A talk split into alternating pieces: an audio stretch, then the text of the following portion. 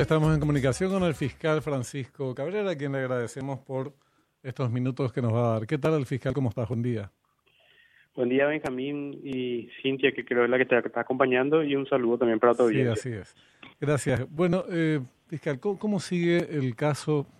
¿En qué momento nos encontramos del caso del coronel Veloto y de su señora? Recién nos decía eh, el juez Otazú que el primero tiene orden, de guarda ya orden de prisión preventiva en una unidad militar y la señora está con orden de detención. ¿Cómo sigue a partir de acá este caso?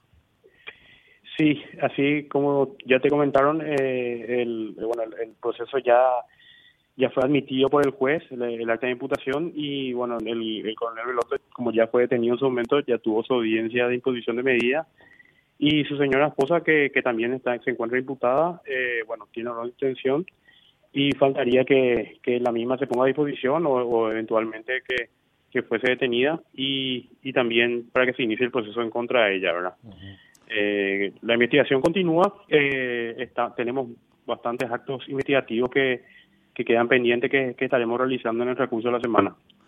¿Qué, ¿Qué aristas se investigan? Porque está el caso particular del celular famoso, pero detrás del caso del celular famoso eh, que querían introducir al lugar de reclusión del, de, de, Tío Rico, eh, de Tío Rico, de Miguel y Fran, alias Tío Rico, evidentemente hay otras, otras cuestiones, cuáles son los vínculos de estas personas con esa organización eh, criminal a la que, que, estaría, que sería liderada por el señor, señor Ifrán. Presumo que a partir de ahí se tejen muchas aristas, fiscal. Asimismo, como mencionas, eh, en, el, en el marco de las investigaciones también o todavía faltan algunos actos que, que permitan eh, incorporar elementos eh, más contundentes ¿verdad? O, elementos más específicos sobre el, este hecho de soborno en concreto que estamos investigando y a la par eh, también eh, debemos investigar todo aquello que, que guarde relación con el caso, ¿verdad? Eh, otros grados de participación eh, ya sea como cómplice o como instigador, eh, que implican eh, esta, esta participación del de coronel Velotor. ¿Y otros participantes también, Francisco?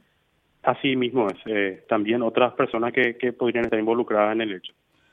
Claro, porque nos estaban explicando, recién hablamos también con Horacio Galeano, que es un conocedor en temas militares, nos decía en el organigrama del Comando de las Fuerzas Militares está el Estado Mayor Conjunto, y al costado debajo ya está la ayudantía general. Digo, no, la jerarquía, obviamente después están los, los comandos de la Fuerza Aérea, Logística y compañía, pero la ayudantía muy próxima al Estado Mayor Conjunto y goza de mucha información privilegiada porque trabaja de cerca con la Dirección General del Personal, General de Inteligencia, General de Operaciones, de Logística y demás.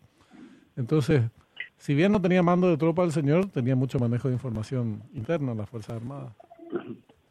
Sí, así mismo. Eh, evidentemente eh, hay mucha información que, que tiene que ser incorporada. Eh, nosotros, a la par de que nos van incorporando más datos, también vamos generando nuestra hipótesis sobre el caso y, y en, en, en ese sentido seguimos realizando esas diligencias que nos permitan dilucidar todo todo lo, lo acontecido, ahora, Eh, no limitarnos solo a, a, lo que es el, soborno y el ingreso celular. Claro, claro.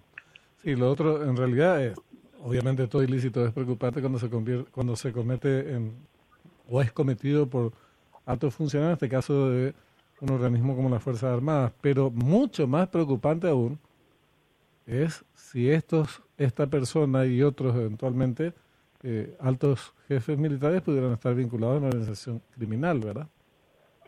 Así es. Eh, bueno, eh, como bien señala, tiene que ser parte de la investigación todas esas, esas aristas y posibilidades, ¿verdad? eh, vamos a seguir. En el caso de la señora, eh, recién tiene audiencia, está fijada para el 14 de junio. ¿Ahí, a ¿Sobre ella también hay pedido de prisión preventiva o cuál sería la, la postura de la, del Ministerio Público fiscal? Sí, asimismo, inicialmente, por lo menos como primer requerimiento y a la hora de analizar las medidas cautelares, se solicitó la prisión preventiva de ambos, ¿verdad?